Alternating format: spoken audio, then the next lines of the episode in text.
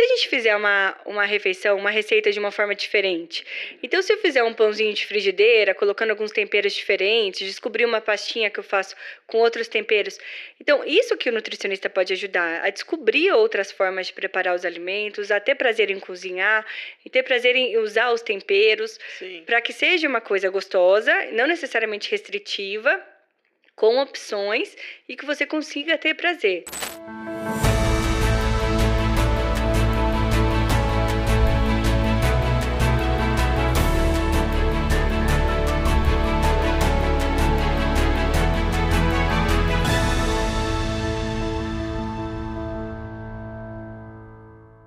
Olá, pessoal, bem-vindos e bem-vindas a mais um episódio do podcast Endo Talks. Meu nome é Juliana Esperandi, sou médica, ginecologista, especialista em cirurgias minimamente invasivas e trabalho com pacientes com endometriose. Hoje a gente vai falar sobre alimentação anti-inflamatória na endometriose, um tema super quente também. E eu trouxe nada mais, nada menos do que mais uma Juliana aqui para completar nosso time especialista em endometriose, nutricionista. Ju, quer se apresentar? Olá, pessoal. Bom, eu sou nutricionista aqui na Clínica Lira, já trabalho com saúde da mulher há muitos anos e a gente tem se especializado endometriose. Eu tenho formação em fitoterapia, em doenças crônicas e também fiz uma formação em coaching para poder ajudar as pacientes nesse processo de mudança de comportamento. E vamos lá, vai ser um prazer falar sobre esse assunto hoje, Ju. Excelente, gente. É assim, especialista melhor que essa, acho que não existe, né? Tudo que a gente quer saber é como mudar hábito alimentar, como a inflamação impacta na doença, né? O que, que a gente pode fazer para ajudar essas pacientes.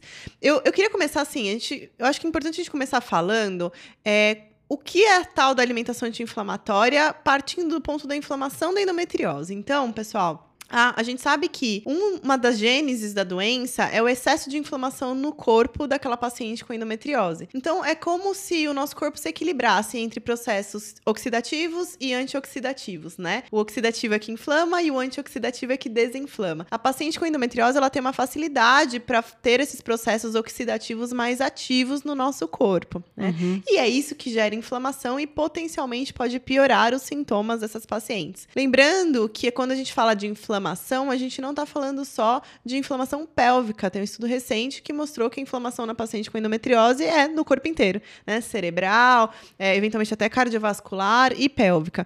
Então, a gente traz a alimentação justamente para auxiliar essas pacientes a controlarem a inflamação do ponto de vista alimentar, né? Que a gente já sabe que a alimentação tem um papel importante nisso. E além disso, existe também é, uma linha de pensamento em que a gente consegue controlar o excesso de estrogênio circulante no nosso corpo, que é um dos principais é, estímulos aos focos de endometriose. A gente pode, a gente tem alguns recursos de alimentação e de suplementação que podem nos ajudar nessa linha também, né, Ju? Então, Exatamente. conta um pouquinho pra gente como a alimentação pode impactar na endometriose e o que, que é a tal da alimentação anti-inflamatória, se a gente pode chamar de alimentação anti-inflamatória mesmo. Sim, perfeito, Ju. Acho que você fez uma boa introdução, porque é, a endometriose é, depende tanto de inflamação quanto desse estímulo hormonal. E a alimentação pode atuar nos dois. Então, se a gente for pensar em inflamação, os nutrientes, eles podem estimular a produção de substâncias pró-inflamatórias no nosso corpo. Então,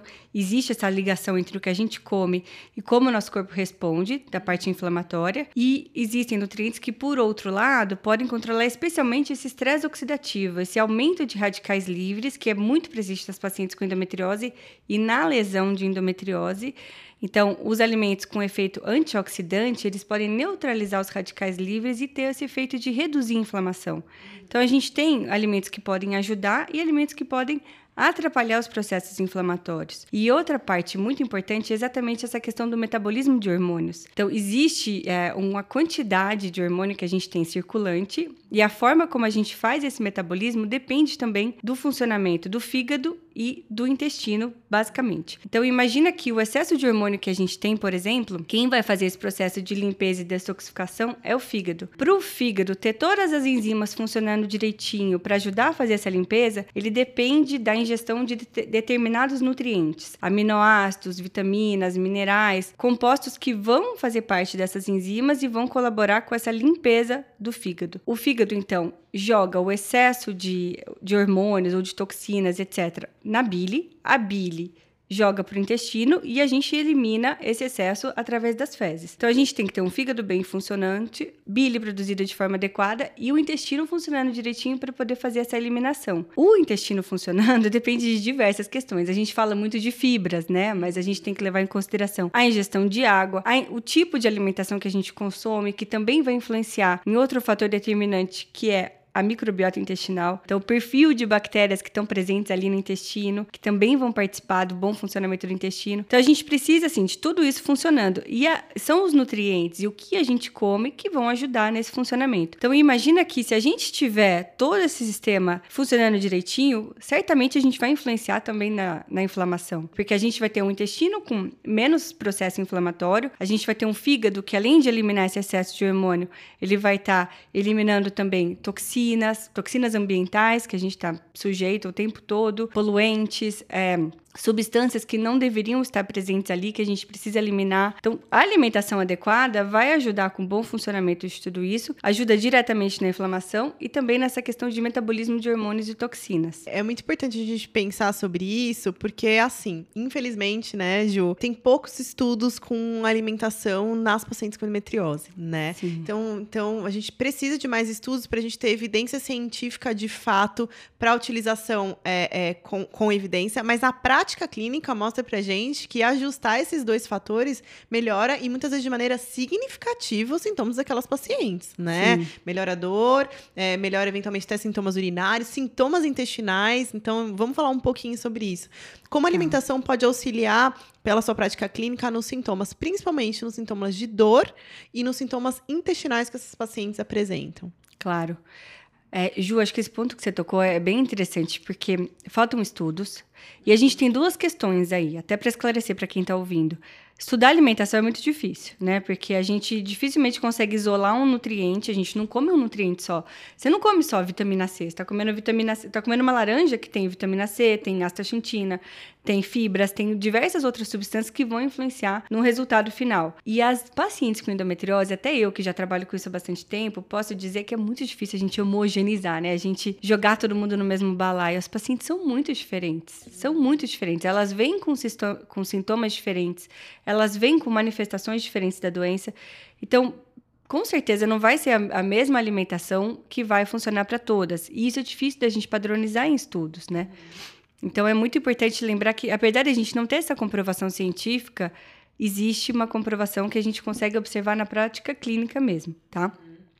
Com relação à dor, eu acho que é um dos sintomas mais evidentes que a gente percebe a melhora. Então, a, a paciente que vem mantendo uma alimentação anti-inflamatória, ela provavelmente vai ter uma diferença maior é, na dor. E isso pode se manifestar de diversas formas. Não só a dor pélvica, que é a clássica, mais cólica ou mais dispareunia. Essa dor também pode ser pior, por exemplo. Ela pode ter mais dores articulares, ter mais enxaqueca, dores diversas relacionadas a essa inflamação da endometriose. E ao sintoma, com sintomas gastrointestinais é onde tem que ser a alimentação. Quando a gente trata sintomas gastrointestinais da paciente com endometriose, não adianta a gente usar só medicamentos ou medidas comportamentais, a gente precisa mudar a alimentação.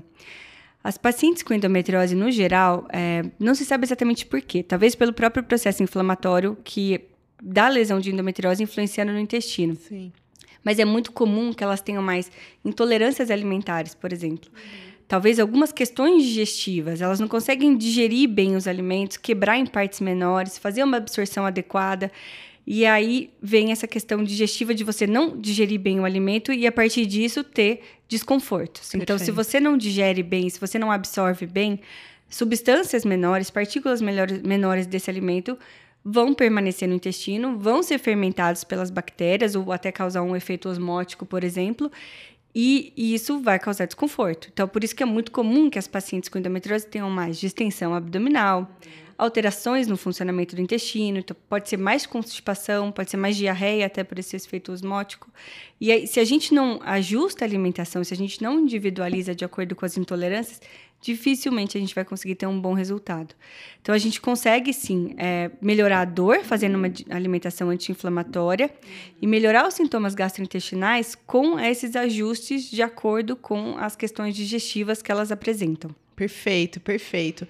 É, então, vamos, a partir da sua fala, acho que dá pra gente entrar num ponto que até às vezes é bem polêmico. Não é incomum, né, a gente chegar, ter pacientes que chegam no consultório e, e, e já com uma dieta pré-pronta, porque eu na internet, nessas dietas pré-prontas, às vezes as pacientes já estão fazendo a dieta, então viram que carne vermelha piora, glúten, lactose, tiram tudo, chegam subnutridas no consultório Sim. muitas vezes, né, sem orientação Acontece. adequada.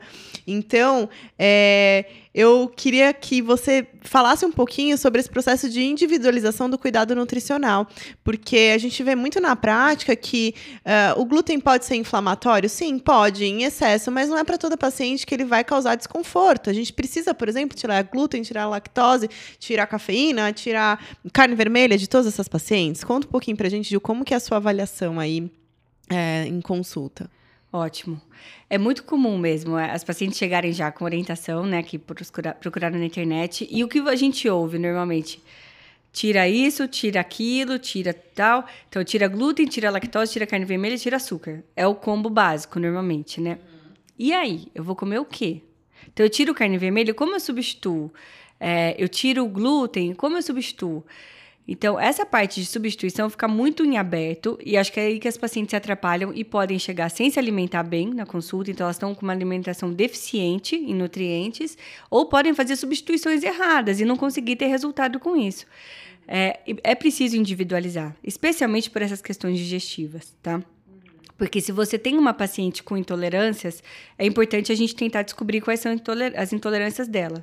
Então, é o glúten, é o trigo, é a lactose? Vamos tentar tirar para observar. Se ela está mais inflamada, se ela está sentindo muita dor, talvez a carne vermelha, que é um alimento mais inflamatório, seja uma prioridade para a gente diminuir, porque aí ela vai ter mais resposta. Açúcar, Açúcar em excesso é inflamatório e o, os alimentos que contêm açúcar, no geral, não tem só o açúcar de prejudicial, né? Tem outros ingredientes, vão ter mais aditivos, mais gorduras. Então, tem outras questões também que vão ser prejudiciais para a endometriose. Então, a gente precisa individualizar tudo isso e não adianta querer fazer tudo de uma vez, né? Sim. Porque sim. alimentação é fonte de prazer. Sim, né? isso. Isso é um ponto. Assim, acho que a gente precisava chegar nisso hoje. porque é, eu, eu, vejo como uma sentença para as pacientes muitas sim. vezes, né? Então, assim, assim, ah, eu tirei tudo, eu melhorei da minha dor, mas eu vou ficar eternamente restrita a essa alimentação extremamente restritiva mesmo, é. né?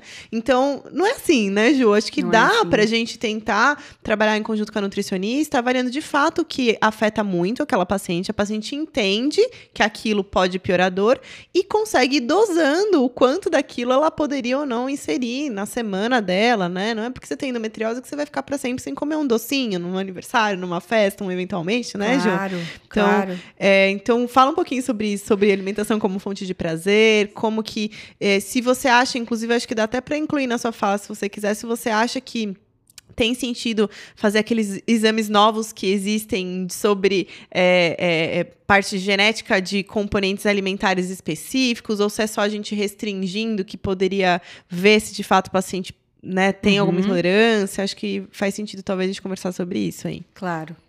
Bom, é, a alimentação é uma das principais fontes de prazer que a gente tem, né? Eu acho que a pandemia foi um exemplo de que a gente foi privado de diversas fontes de prazer, assim, a gente não conseguia ver a família, ver os amigos, sair de casa tal. Então, acho que foi quando ficou muito evidente o quanto a alimentação é uma fonte de prazer. Foi praticamente uma das únicas fontes de prazer que as pessoas tinham. E até foi um período de desequilíbrio, eu acho, nesse sentido. E os podcasts né? também, né? Os podcasts também, exatamente. E vinho, né? Vinho, é verdade. É o risco. É o risco. Ai, ai. Mas enfim, acho que foi até um período de desequilíbrio, mas dá para entender, né? A gente estava é. tentando buscar alguma coisa que trouxesse prazer. E eu acho que a carga que a endometriose traz para a vida da paciente, né? O impacto que ela tem na qualidade de vida já é tão grande que se a, se a gente retira essa uma das únicas fontes de prazer da paciente, a carga fica muito maior. Então, se ela não pode nem comer coisas que ela gosta ou até descobrir coisas que ela gosta. Porque não é que a gente precisa comer hambúrguer todos os dias para ter prazer na alimentação, mas não. Se a gente fizer uma, uma refeição, uma receita de uma forma diferente. Então, se eu fizer um pãozinho de frigideira, colocando alguns temperos diferentes, descobrir uma pastinha que eu faço com outros temperos. Então, isso que o nutricionista pode ajudar a descobrir outras formas de preparar os alimentos, a ter prazer em cozinhar, e ter prazer em usar os temperos, para que seja uma coisa gostosa, não necessariamente restritiva, com opções e que você consiga ter prazer, sem só tirar, tirar, tirar. Como você vai substituir é muito importante. É tá? perfeito, perfeito. É, agora, com relação a esses testes, Ju, eu acho que a gente tem material muito rico em mãos quando a gente consegue fazer um teste genético, por exemplo, para as pacientes, tá? O que, que os testes genéticos mostram no geral? Então, podem mostrar com relação à intolerância à lactose. Eles podem mostrar se existe uma alteração genética que predispõe essa pessoa a produzir menos da enzima lactase, que é a que quebra a lactose que faz para ajudar na digestão, na absorção. É, então, se você está na dúvida, por exemplo, pode ser uma informação a mais. Até com relação ao glúten também. Existem pessoas que têm uma predisposição genética a ter algum problema com a digestão do glúten, ou responder, reagir mais quando ingerem glúten, ter uma reação inflamatória maior. Então, o teste genético traz bastante informação nesse sentido, tá? Ainda não é, é definitivo, então não, é que, não quer dizer que assim, eu vou montar uma dieta de acordo com o seu teste genético. Perfeito. A gente ainda não tem tanta informação assim, e a gente ainda é, carece de estudos a longo prazo para saber o quanto que realmente é eficaz você se basear no teste genético para fazer uma alimentação. Perfeito. É um recurso a mais, é um então, recurso. né? Eu acho que eu acho que na verdade é mais ou menos isso que a gente precisa pensar. Como não tem evidência, e são exames caros, né? Muitas vezes. Exatamente. A gente precisa entender em qual paciente de fato a gente vai se beneficiar da gente fazer um teste. De maneira geral, né, Ju, com recordatório alimentar que você faz em consulta, conversando com a paciente, entendendo que ela mesma já percebeu que piora a dor ou não, a gente consegue entender, é, saber o que a gente pode tentar, como que a gente pode tentar conduzir aquela alimentação, tirar isso para tentar uma estratégia ou colocar tal coisa. Então, uhum. eu acho que é importante a gente dizer que assim, eles existem, eles podem ser importantes em alguns casos, mas eles não são condição sine qua non para qualquer ajuste alimentar, nem muitas vezes para o acompanhamento daquela paciente, né? Sim, é, porque tem muita coisa que na prática também é diferente dos exames, Sim. né? A mesma questão para um teste de microbiota fecal, por exemplo. Eu gosto bastante, eu acho que dá bastante informação para gente é, mas ele pode ser utilizado como assim um, uma, uma carta na manga se você os recursos que você já aplicou não foram suficientes. Então, por exemplo, a intolerâncias alimentares. Você já fez as restrições, você já ajustou a dieta da paciente, ainda assim ela está tendo sintoma. Talvez seja interessante você fazer uma avaliação do teste de microbiota fecal para poder ver se tem algum tipo de é, alteração ali no, no, perfil de bactérias no intestino, alguma coisa que esteja desequilibrada, e aí você vai fazer uma estratégia um pouco mais certeira Perfeito. com relação a isso, para poder é, a, ter mais resultado. Mas não é, é essencial, não é o primeiro passo. Não necessariamente pode ser. O fator limitante é o custo, no geral, ainda são testes muito caros para a gente, é, mas a gente pode usar assim como uma segunda estratégia se a primeira não foi suficiente. Perfeito, perfeito. E, Ju, para a gente terminar, é, a gente podia falar um pouquinho, eu sei que é um assunto assim, que vale, vale em três, quatro, cinco episódios do podcast suplementação, né? É, é assim, é um negócio muito grande. Mas eu queria que você trouxesse um pouquinho o que, que a gente tem de evidência já para paciente com endometriose. A gente, às vezes a gente chega a pacientes suplementando assim, um monte de coisa que não, é, não necessariamente precisaria, e às vezes falta suplementação de algumas coisas que a gente vê que de fato a gente precisa fazer para quase todas as pacientes. Você conseguiria trazer os principais suplementos aí que poderiam ser interessantes para essas pacientes? Lembrando que suplemento é medicação, gente, tá? Não é para ninguém sair comprando com base no, aqui no podcast. A ideia é a gente é, só ambientar mesmo a parte da suplementação dentro do, da endometriose. Sim, ai, Ju, é muito importante falar sobre isso porque o acesso a suplementos é fácil. Exatamente. Você não precisa exatamente. De, de, prescrição, né? É. Até para fitoterápicos. E fitoterápicos não estão livres de efeitos colaterais, de interações medicamentosas. Então, tem que ter um cuidado muito criterioso e isso tem que ser orientado não é por qualquer profissional de saúde, é por um profissional de saúde que tenha tido algum tipo de formação em fitoterapia, tá? Mas assim, é, e eu acho que outra coisa que você falou que é interessante é que às vezes você não foca no que é realmente preciso. Então, tem, tem nutrientes, principalmente esses nutrientes antioxidantes, por exemplo, a vitamina C, vitamina E, vitamina A, selênio, zinco, que muitas vezes estão é, deficientes na alimentação da paciente. Então a gente suplementa para corrigir deficiência, não é nem para ter um efeito extra. Perfeito. É para corrigir uma deficiência. Então precisa ter essa avaliação inicial para poder corrigir. E quando a gente pensa em suplementação para endometriose, vai justamente no que a gente falou no início. Então, onde a gente quer agir? A gente quer reduzir a inflamação? Dá para usar nutriente, antioxidante, por exemplo. Tem outros nutrientes também que, que podem agir melhorando a, essa inflamação. Então, tem, é, além dos nutrientes antioxidantes, tem nutrientes que têm efeitos especificamente anti-inflamatórios, como o ômega 3, uhum. que age é, inibindo inflamação em alguns pontos e favorecendo a formação de prostaglandinas menos inflamatórias. Então, existem diversas vertentes que os alimentos podem agir nessa questão da, da suplementação, os nutrientes. E a gente pode também pensar em melhorar o metabolismo do fígado, metabolismo intestinal. Uhum. Então você pode suplementar esses nutrientes que favorecem a que a gente chama de processo de detoxificação hepática, uhum. então essa limpeza de toxinas, limpeza de excesso de hormônios. Então seriam esses aminoácidos, algumas vitaminas e minerais que participam das enzimas. E a gente e fibras, claro, fibras e alguns nutrientes que favoreçam o funcionamento do intestino para eliminação. Porque tem a questão de você ajudar nos sintomas gastrointestinais e também favorecer a eliminação de excesso de hormônios. E quando a gente pensa em fitoterápico, também seria com esse objetivo. Existem fitoterápicos anti-inflamatórios, que são os mais utilizados para endometriose: cúrcuma, resveratrol, picnogenol, unha de gato. A gente pode usar é, fitoterápicos que ajudem também no metabolismo do fígado, fitoterápicos que têm um efeito direto no, na detoxificação. Cardo mariana é muito comum, dente de leão, alcachofra. E a gente pode usar aqueles que agem no intestino. Como a boswellia é muito interessante porque ela tem um efeito anti-inflamatório para o intestino, gengibre, a própria cúrcuma tem esse efeito duplo. Então depende do que, que a gente está visando. Mas tem que tomar cuidado com as, com as combinações, tá? É até por isso que precisa ter um profissional especializado, porque um pode interferir com o funcionamento do outro e a maior parte deles são metabolizados no fígado, então interferem com medicamentos sim. Dificilmente não vai ter interação medicamentosa, então tem que tomar cuidado com isso e dosar, né? Porque dependendo da quantidade. Eu já peguei fórmulas, por exemplo, de pacientes que vieram de, de diversas. Não, não só profissionais, infelizmente eu peguei fórmulas até de não profissionais. E às vezes faz uma combinação tão grande, sabe, de vários nutrientes, misturado com fitoterápico, misturado com aminoácido, e o corpo não vai conseguir lidar com tudo aquilo, você não vai conseguir aproveitar tudo aquilo. Então, até a fórmula, a forma como você vai prescrever, o horário que você vai tomar, o que, que você vai tudo colocar, impacta. tudo impacta. É. Então, não adianta achar que você vai pegar a fórmula da vizinha ou colocar tudo numa fórmula só, é para tomar uma vez só no dia e vai resolver. Não é assim. Então, existem várias, várias questões, vários critérios que tem que ser levado em consideração quando a gente pensa em suplementação. Perfeito. É, eu acho que o ponto talvez mais importante assim, da nossa conversa seja é, que, de fato, a, o ajuste alimentar individualizado pode auxiliar e muito nos sintomas dessas pacientes, né, com endometriose. Lembrando que a gente não tem estudos ainda que é, que digam a parte da evolução da doença, né? Se a alimentação impacta de fato em impedir a progressão de doença, isso ainda Sim. a gente precisa estudar.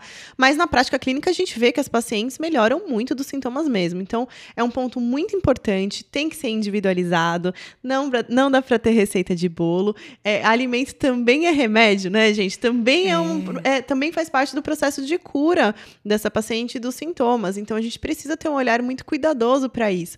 E alimento também é prazer. Eu acho que é se a gente puder deixar, um, né, Ju, a, a nossa mensagem final, que alimento é cura e prazer. Então prazer. precisa ser feito de uma maneira bem cuidadosa, né? E